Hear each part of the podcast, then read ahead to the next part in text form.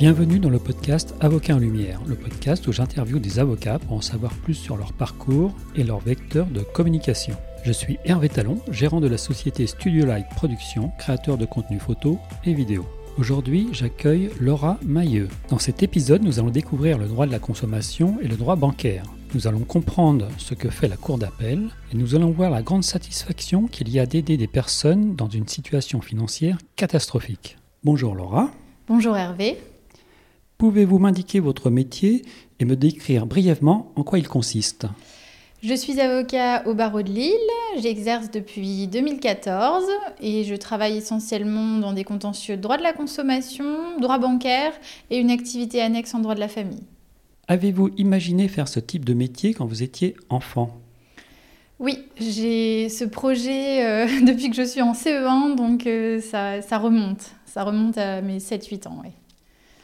Vous pensiez faire quoi à ce moment-là? Enfin, c'était quoi les, rêves de enfin, ah, C'était quoi être avocat à, ce cet là pour vous? C'était ou, ou, astronome ou avocat. Et, finalement, euh, le père d'une amie euh, était, euh, était avocat et je, voilà, je m'étais imaginé la robe noire, les grands plaidoyers, la défense du, du, justiciable. Enfin voilà, à, mon niveau à 7-8 ans, de me dire oh, je vais avoir un rôle important, je vais pouvoir parler, je suis une bavarde et, et convaincre les gens que j'ai raison voilà, tout ça, c'était euh, finalement cette image que je m'étais fait du, métier et j'ai pas changé d'avis depuis le CE1.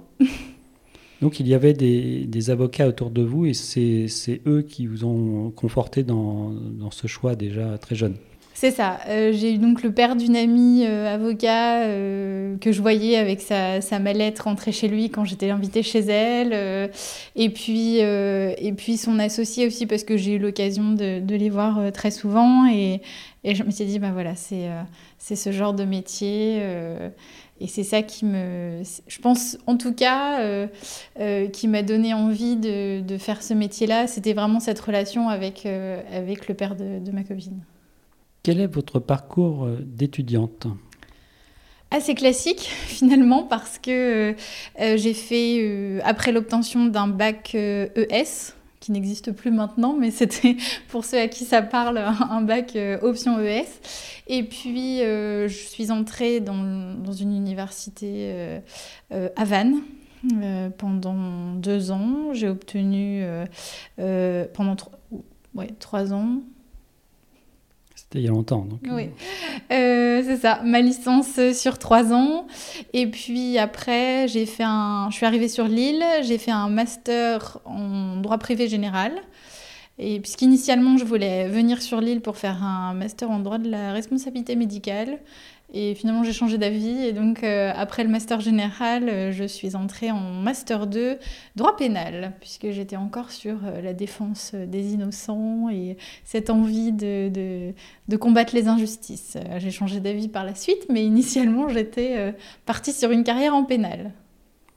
Alors, y a-t-il eu un déclic pour orienter ce parcours, autant le tout début et ensuite la, la réorientation sur les, sur les matières, vous voulez dire? Non, non, de faire le, le, Master 1. Pour, pourquoi avoir fait celui-là et puis après, ce qui vous a fait changer d'avis euh, par, par, rapport à votre euh, choix initial? Ah Oui, alors en fait, je voulais donc. J'étais attirée par la responsabilité médicale, les contentieux médicaux, c'était quelque chose que je trouvais assez intéressant. J'ai finalement eu des cours dans ce domaine-là, plus précisément, quand j'ai intégré l'Université catholique de Lille. Ça m'a pas convaincue finalement. euh, j'ai pas été euh, aussi passionnée que ce que je pensais par la matière et, euh, et du coup j'ai pas j'ai pas accroché et je me suis dit bon bah voilà il faut que je choisisse un autre master. À cette époque-là il y avait un master 2 en droit pénal qui allait ouvrir et j'avais cet attrait aussi pour pour la matière pénale. Donc j'ai finalement euh, postuler. Et après euh, la sélection, comme j'avais été prise, j'ai pu euh, m'orienter sur ce Master 2. Avez-vous eu un mentor ou une personne qui vous a fortement influencé durant vos études? Sur une personnalité en tant qu'avocat ou plutôt... Oui, qui, qui, qui, qui, vous a conforté dans, dans, dans votre choix ou peut-être un professeur qui a une grosse influence sur vos études? Non, c'était plus. Euh, finalement, c'était plus des grands avocats qu'on voyait assez médiatisés qui me confortaient dans l'idée que j'allais aimer ça, j'allais aimer euh, plaider, j'allais aimer euh, défendre les gens qui n'avaient pas la, même facilité que nous à s'exprimer, finalement porter leur voix.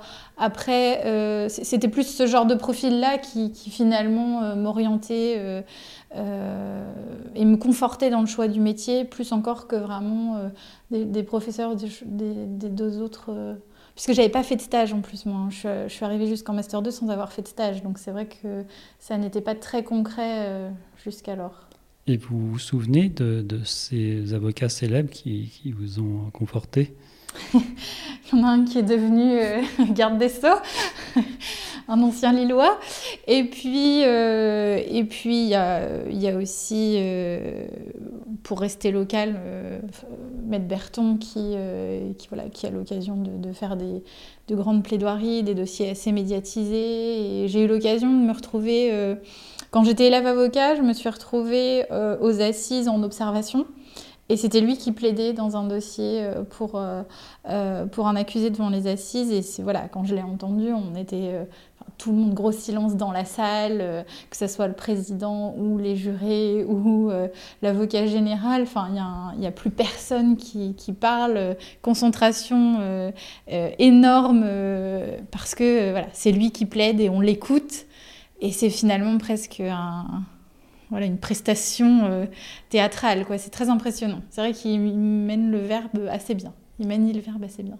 Alors, vous venez de dire pour rester local, il se trouve que exceptionnellement, je ne suis pas en région parisienne aujourd'hui, mais où sommes-nous et, pouvez-vous me, dire, euh, vous avez parlé d'études à Vannes et ensuite à, Lille. Alors, où sommes-nous et qui sont les avocats euh, euh, de renom qui, locaux finalement? Oui, alors j'ai fait une partie de mes études à Vannes euh, parce que j'avais eu de l'opportunité de famille euh, là-bas et que euh, du coup je m'étais orientée là-bas et après les, les, masters ne me convenaient pas. Donc j'ai bougé. Euh, il s'avère que l'Université catholique de Lille proposait des parcours qui m'intéressaient, donc c'est comme ça que je suis arrivée dans le Nord. Et aujourd'hui, j'exerce sur Lille, euh, donc depuis 2014. J'ai pas bougé, j'ai continué mes études, j'ai passé le, certificat d'aptitude à la profession, enfin j'ai intégré l'école et après j'ai passé le, CAPA. Euh, et la question s'est pas posée finalement, je m'étais très bien intégrée, j'avais envie de rester sur Lille. J'aime beaucoup cette ville, maintenant ça fait 10 ans que j'y suis. Euh, et c'est un, barreau qui est très grand quand même, mais euh, en même temps euh, qui reste à taille humaine. C'est-à-dire que même si on est un peu plus de 1300 de mémoire, on se connaît quand même pas mal. En tout cas, les gens que vous côtoyez qui font plus de judiciaire, parce que moi je fais plus de judiciaire que de, que de conseils, mais on se connaît, on se côtoie, il y a une certaine bienveillance. ça reste un barreau à taille humaine, je trouve, qui est intéressant et soudés et qui défendent des, valeurs. On a des bâtonniers euh, qui se succèdent, qui, valorisent euh, euh, la profession, qui la défendent. Et voilà, ça reste un, barreau intéressant et, finalement convivial. Sur les, sur les grands noms, bah, après, voilà, on a, eu, on a eu deux grands pénalistes que j'ai évoqués tout à l'heure, qui sont pour moi vraiment, en tout cas, ceux qu'on connaît le plus. Auriez-vous des conseils à donner à des étudiants et des étudiants qui voudraient justement euh, faire leurs études euh, à Lille? En droit, euh, Alors, en, droit en tout cas, euh, allez-y, foncez. Euh, il y a encore de la place. Je pense que malgré ce qu'ils pourront entendre, parce que c'est un discours qu'on entend, euh, moi je l'ai entendu il y a dix ans et je pense que les décennies avant, on leur faisait le même discours en disant il n'y a pas de place, voilà, il n'y a pas d'avenir dans la profession. Si, si, je pense que tout le monde a sa place. C'est juste qu'après, il faut effectivement chercher une activité peut-être plus de niche pour sortir un petit peu du droit privé général ou du droit pénal, parce qu'effectivement, il y a moins, de, moins de gens euh, qui, euh, qui trouvent leur, leur place sur des contentieux généraux comme ça. Mais il faut y aller. Enfin, si c'est vraiment le métier que vous voulez faire, il faut y aller, il faut s'accrocher. les premières années sont pas toujours évidentes en collaboration. C'est c'est parfois un peu ingrat, mais c'est très formateur. Et finalement, une fois cette période passée, quand on a la possibilité soit d'être associé, soit de s'installer, voilà, on, vit de sa passion parce que c'est un métier, pour moi, qui est un métier de passion. On ne peut pas le faire juste euh, en tant que gagne-pain. De toute façon, on ne tient pas bien longtemps. Je pense qu'il faut une motivation autre. Et, et c'est, à mon sens, Franchement, je pense que c'est une passion. Il faut, se lever tous les matins et adorer ce qu'on fait et le faire avec conviction. Alors, on a des hauts et des bas comme dans tous les métiers, mais je pense sincèrement que c'est euh, l'avantage de ce métier-là, c'est que c'est aucune journée n'est la même, c'est différent tous les jours, c'est extrêmement stimulant intellectuellement. Il faut aimer euh, chercher, trouver des réponses. Euh, plaider et en même temps si par la suite on n'a plus envie de plaider on peut s'orienter vers plus de conseils on peut changer d'activité au fur et à mesure, enfin, en tout cas la façon dont on exerce. Euh, donc je, vraiment, je pense que si la personne est passionnée, il faut foncer, il faut y aller et la personne pourra s'épanouir dans ce métier-là. Quel jour avez-vous prêté serment et quels souvenirs en gardez-vous?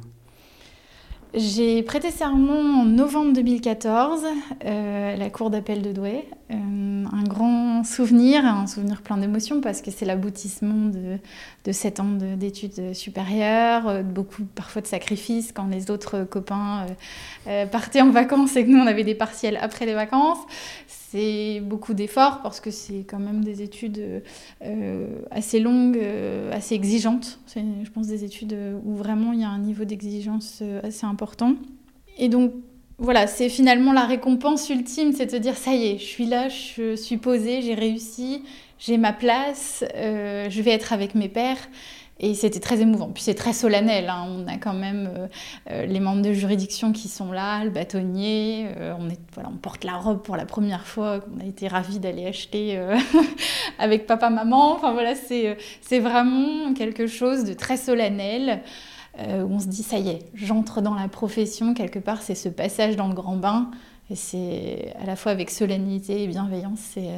C'est très impressionnant, enfin, et très émouvant. Moi, j'en garde un souvenir très ému, et puis euh, entouré de mes amis de promo euh, euh, qui, voilà, qui partagent et qui ont partagé les mêmes galères, les mêmes efforts, et, et voilà, en se disant on a réussi ensemble et on y est.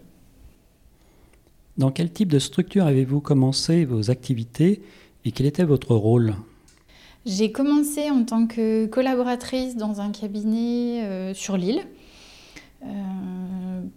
un cabinet qui faisait énormément de judiciaire. Donc j'étais en audience matin et après-midi, je plaidais tous les dossiers, j'allais dans toutes les juridictions du Nord-Pas-de-Calais, je faisais à peu près 800 km par mois en moyenne.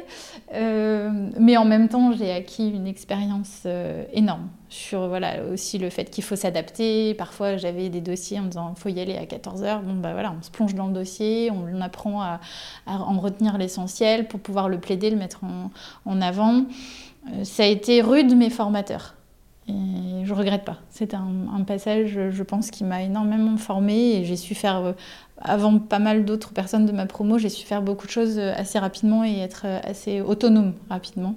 Parce que quand on sort de l'école, on ne sait pas grand-chose. C'est là qu'on se rend compte que finalement, on a appris toutes les connaissances, mais on ne sait pas vraiment les mettre en pratique. Ce pas des études pratiques du tout. Et, en fait, on se rend compte qu'on a encore tout à apprendre une fois qu'on est collaborateur. Donc il faut, euh, il faut s'adapter c'est la marche est haute. Donc ça a été très formateur pour moi. Et où exercez-vous maintenant? Donc maintenant, j'ai mon propre cabinet sur l'île, euh, boulevard de la Liberté, au 30 boulevard de la Liberté, euh, dans des locaux qui, euh, qui nous permettent de recevoir facilement. on est plusieurs hein, dans, le, dans les locaux, mais on est chacun individuel. Et j'ai ouvert ce cabinet qui initialement était à Marc-en-Barœul et qui est à Lille depuis novembre dernier. Quel est pour le moment votre meilleur ou vos meilleurs souvenirs professionnels? Oh bah, c'est surtout quand on voit euh, le, sourire ou le soulagement des clients, mais j'ai eu euh, plus particulièrement euh, deux dossiers qui m'ont marqué un dossier en droit de la consommation, puisque c'est vrai que c'est essentiellement ce que je fais, dans lequel les gens s'étaient engagés dans un crédit catastrophique de 72 000 euros sur 15 ans. Euh, c'était vraiment une situation financière catastrophique pour eux, ils n'avaient rien compris. Et finalement, ils sont venus euh, en larmes me dire bah voilà, on a signé ça, on ne sait plus quoi faire, on est désemparé, financièrement, on va être totalement euh, aux abois, c'est la catastrophe. Et voilà, c'était une réalité pour eux, c'était une, catastrophe. C'était le dossier de leur vie. Ils venaient, ils me l'amenaient, ils me le posaient, ils me posaient leur fardeau et il fallait voilà, essayer de faire en sorte de les aider comme je pouvais. c'est un dossier qu'on a gagné en première instance. la banque et la société d'énergie renouvelable avait fait appel. Euh, on a de nouveau gagné en appel et voilà, les gens euh, euh, pleuraient de soulagement parce que vraiment ça allait avoir un impact dans leur vie. C'est-à-dire que du coup, j'avais réussi à les sortir de, cette situation catastrophique financièrement pour eux. Des gens qui, voilà, qui en avaient souffert même sur un impact de santé. C'est-à-dire que du coup, ils avaient fait de la dépression, c'était allé assez loin. Et, on enlevait ce fardeau et, j'ai trouvé que vraiment c'était quelque chose, souvenir euh, ému parce que de me dire, bah voilà, je les ai accompagnés, je les ai accompagnés jusqu'au bout, on a gagné deux fois, euh, on n'a rien lâché et en même temps, euh, je sais que j'ai eu un vrai impact sur leur vie, c'est-à-dire que du coup, grâce à ça, finalement aujourd'hui, ils soufflent.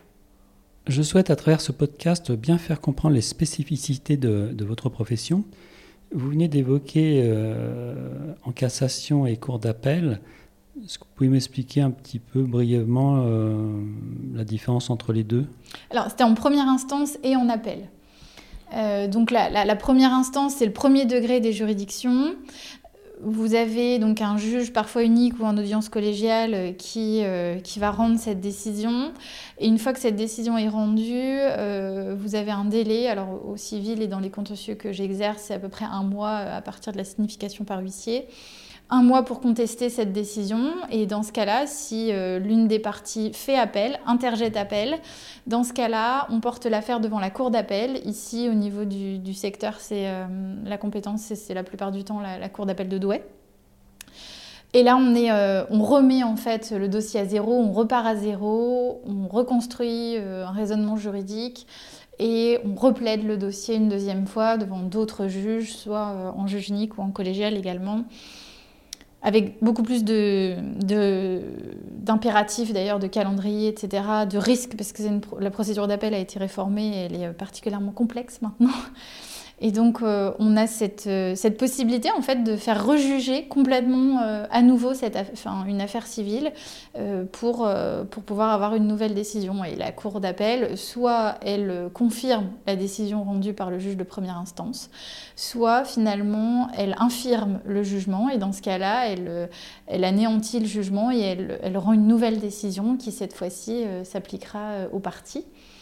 Et vous avez aussi un troisième degré de juridiction, en tout cas dans les contentieux dans lesquels j'exerce, qui euh, relève euh, de la Chambre civile de la Cour de cassation, qui est un troisième degré où là encore on peut euh, de nouveau trancher, trancher l'affaire. Vous exercez principalement en droit de la consommation et en droit bancaire. Pouvez-vous m'expliquer la spécificité de ces domaines?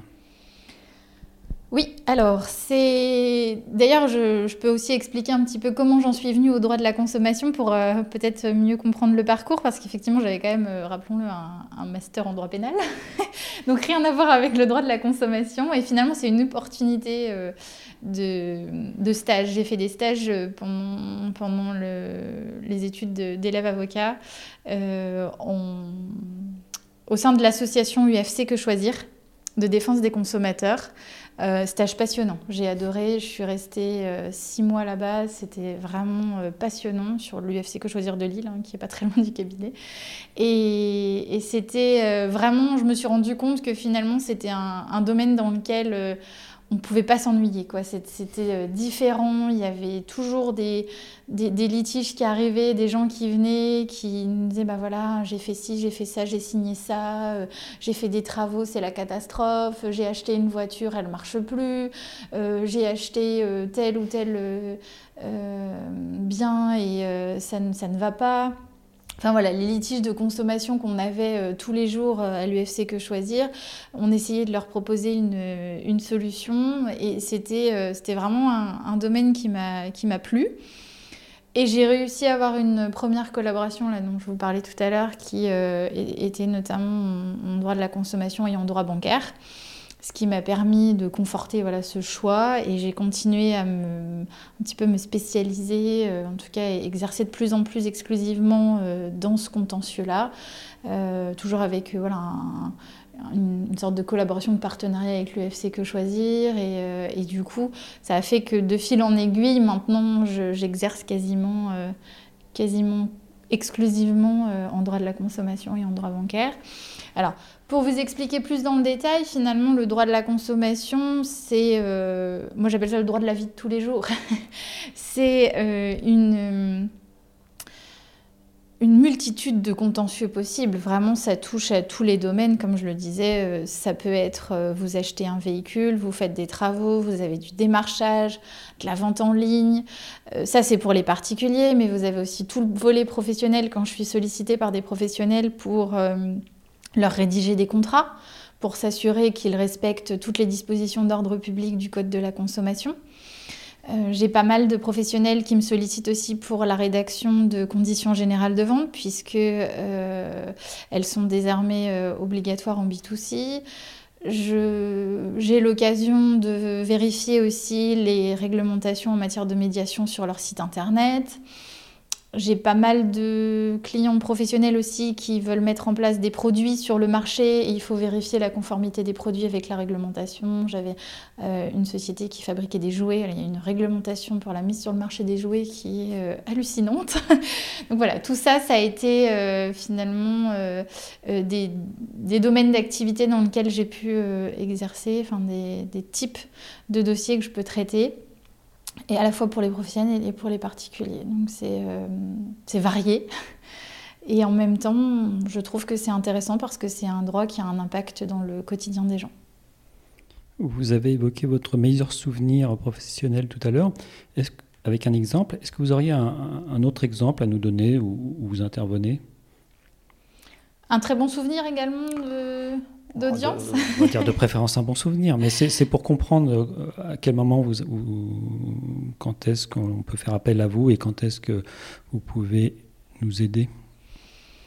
Alors, je peux intervenir soit en amont, mais ça c'est plus pour, euh, les professionnels, effectivement, anticiper euh, dans la rédaction de contrat et tout ça, euh, dans la rédaction des conditions générales. C'est des choses qu'on fait en amont justement pour s'assurer qu'on respecte bien la réglementation et qu'on évite par la suite différents contentieux qu'on pourrait avoir avec des consommateurs. Ou à l'inverse, pour les consommateurs en tant que tels, c'est finalement alors, la plupart du temps, ils viennent me voir quand ils ont déjà le litige. Hein, euh. en général, ils viennent pas me voir quand ils n'ont pas de problème. Mais c'est euh, lorsque finalement on leur réclame, j'ai pas mal de dossiers où on leur réclame des créances qui sont, euh, qui sont pas dues, des crédits à la consommation qui sont pas réguliers des situations de surendettement aussi. J'ai quelques dossiers euh, euh, de, situations de surendettement avec des gens, notamment dernièrement, euh, où, l'impact financier de la crise sanitaire est quand même assez important pour, pour en tout cas certains domaines. Et j'ai des gens qui, euh, euh, se sont retrouvés à, être au chômage ou à perdre leur emploi avec une grosse baisse de revenus ou alors qui ont des problèmes de santé. Et d'un coup, euh, une situation tout à fait ordinaire de vie classique devient catastrophique parce que ben, qui dit plus de revenus dit plus de possibilité de payer les crédits et puis on s'engouffre, plus de possibilité de payer le loyer. Donc on a des menaces d'expulsion et voilà, tout ça fait que c'est des gens qui se retrouvent dans des situations euh, assez catastrophiques. Et là, on essaye de, de tirer le, le, meilleur parti quelque part de tout ça en essayant de voilà, dire est-ce qu'il y a une possibilité de faire une, un dossier de surendettement? Si oui, je les accompagne dans la réalisation de ce dossier. Si c'est pas possible, euh, comment on peut faire? Est-ce qu'on peut euh, saisir une juridiction pour demander éventuellement des délais de paiement sur leur crédit? On a aussi la possibilité euh, parfois de suspendre tout simplement les échéances d'un crédit en justifiant auprès du juge la situation financière euh, ponctuelle, mais qui fait qu'il se retrouve dans l'incapacité d'assumer euh, ces échéances. Et on a également la possibilité de, quand ce sont des, des contrats qui ne respectaient pas la loi, de les faire tout simplement annuler.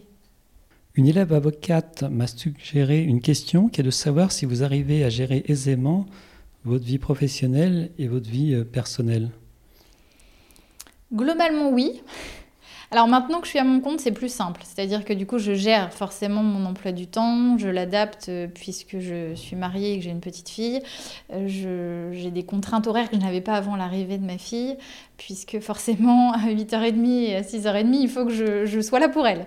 Donc euh, j'ai ces contraintes horaires euh, depuis deux ans maintenant, et donc je m'organise différemment. C'est-à-dire que je, mets des rendez-vous sur l'heure du déjeuner, je, parfois je, cherche des solutions avec les clients en bah voilà, qu'est-ce qui, qu'est-ce qui peut vous arranger autrement qu'après votre travail, parce que moi aussi il faut que je sois chez moi.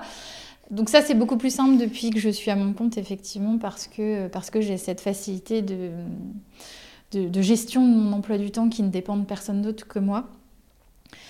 Après, c'est sûr que parfois on a des imprévus. Hein. J'ai des audiences, euh, alors moins maintenant parce que je, fais quasiment plus de pénal, donc j'ai moins d'audiences correctionnelles, mais j'ai encore eu euh, pour des victimes là récemment euh, bah, de, d'arnaques de, droit de la consommation, en fait le volet euh, droit de la consommation dans le droit pénal, euh, où finalement il y avait 200 victimes d'une arnaque généralisée. on, a eu des audiences qui ont duré plusieurs jours parfois très tard. Euh, je suis rentrée à 23h. Enfin, là, forcément, à 23h, il, faut que je trouve une solution parce qu'à 6h30, je ne pouvais pas dire au juge excusez-moi, je m'en vais hein, parce qu'il est 6h30. Donc là, on, voilà, on cherche des solutions. Puis j'ai la chance d'avoir un mari qui peut aussi euh, gérer. Euh, voilà, on est deux dans, le, dans la barque. Donc c'est plus simple aussi. Les avocats font partie des professions réglementées dans le secteur juridique comme les notaires, les huissiers et autres euh, commissaires-priseurs, quels sont les vecteurs de communication dont vous disposez? Alors on a la possibilité euh, maintenant dans un cadre bien précis de faire de la publicité. Après, c'est pas notre cœur de métier, donc on n'est pas toujours à l'aise euh, avec ces questions-là. Mais on a aussi la possibilité euh, d'utiliser les réseaux sociaux. Donc je pense que voilà, aujourd'hui, euh, clairement, on est obligé de s'adapter et, et, de se former et d'utiliser en fait ces réseaux sociaux. Parce que moi, je suis toujours surprise, mais les clients me disent voilà, je vous ai trouvé sur Internet parce que vous aviez des avis positifs. L'impact des avis pour le choix de l'avocat, finalement on n'est plus trop dans le bouche à oreille. Encore un peu, euh, mais quand même, parfois les gens cherchent l'avocat sur Internet, sur les réseaux sociaux, s'il euh, y a des commentaires, etc. Donc, euh, et puis on arrive sur des clients qui sont de la génération aussi des réseaux sociaux. Donc forcément, il faut s'adapter à ces outils-là. Et on a la possibilité, euh, même en tant que profession réglementée, d'utiliser ces outils. Alors on ne peut pas faire n'importe quoi, il faut respecter les grands principes euh, de la profession et notamment euh, le faire avec dignité et indépendance. Mais c'est vrai qu'on peut quand même utiliser les outils type Facebook, LinkedIn, Instagram. Donc, avoir un site internet et, et valoriser notre activité via ces, ces nouveaux modes de communication. Alors ce sont des nouveaux modes, mais avez-vous une idée des autres canaux de communication qui pourraient vous mettre encore plus en valeur, plus en lumière? Les, podcasts, je pense qu'aujourd'hui, euh, euh, on écoute peut-être un peu moins la radio. Enfin, moi, personnellement, j'écoute beaucoup plus de podcasts euh, que, que, la radio, à part voilà, de manière ponctuelle en voiture. Je pense qu'aujourd'hui, les podcasts sont très plébiscités dans plein de domaines. J'écoute des podcasts d'affaires, d'enquête, j'écoute des podcasts sur des des familles euh, aventurières euh, en vacances, euh, des podcasts de, construction de personnalité, enfin vraiment de thématiques très différentes, un peu sur tous les aspects de ma vie, donc je trouve ça très intéressant. Et c'est vrai qu'aujourd'hui, les podcasts comme celui-ci, pour mettre en avant les avocats, je pense que c'est un vecteur de communication tout à fait pertinent.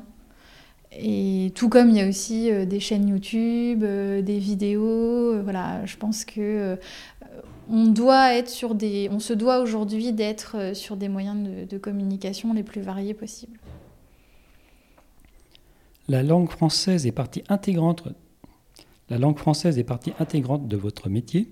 Il y a maintenant un petit rituel dans ce podcast pour chaque invité, c'est de connaître le mot ou l'expression peu hésiter que vous appréciez tout particulièrement alors j'ai un petit peu réfléchi, euh, il m'a fallu un petit moment parce que c'est vrai que finalement on, se rend compte qu'on utilise, en tout cas moi personnellement j'utilise beaucoup de vocabulaire juridique que j'ai transposé dans ma, ma, vie personnelle, ce qui fait beaucoup rire euh, mon entourage.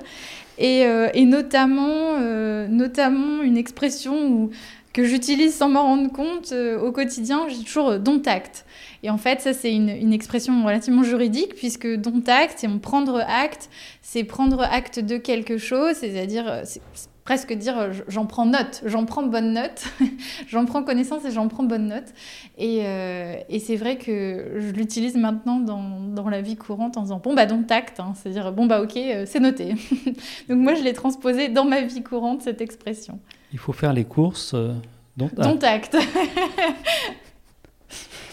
à l'inverse, quel tic de langage, cette fois-ci à l'oral, n'appréciez-vous pas beaucoup? La question, c'est pour essayer de s'améliorer. C'est ça. Alors, parfois, quand on écoute euh, les plaidoiries, même euh, quand on, voilà, on a l'opportunité de, pouvoir s'écouter, en tout cas se, réentendre sur des enregistrements, ce genre de choses, euh, on se rend compte que finalement, on a vite hein, des, des tics pardon, de langage, notamment le E. mais, mais on essaye d'y faire attention. Après, quand on est vraiment sur une plaidoirie, enfin moi, quand je, je plaide un dossier, c'est vrai que j'en fais très peu des des, voilà, des E, comme on dit. Par contre, j'utilise beaucoup l'expression du coup.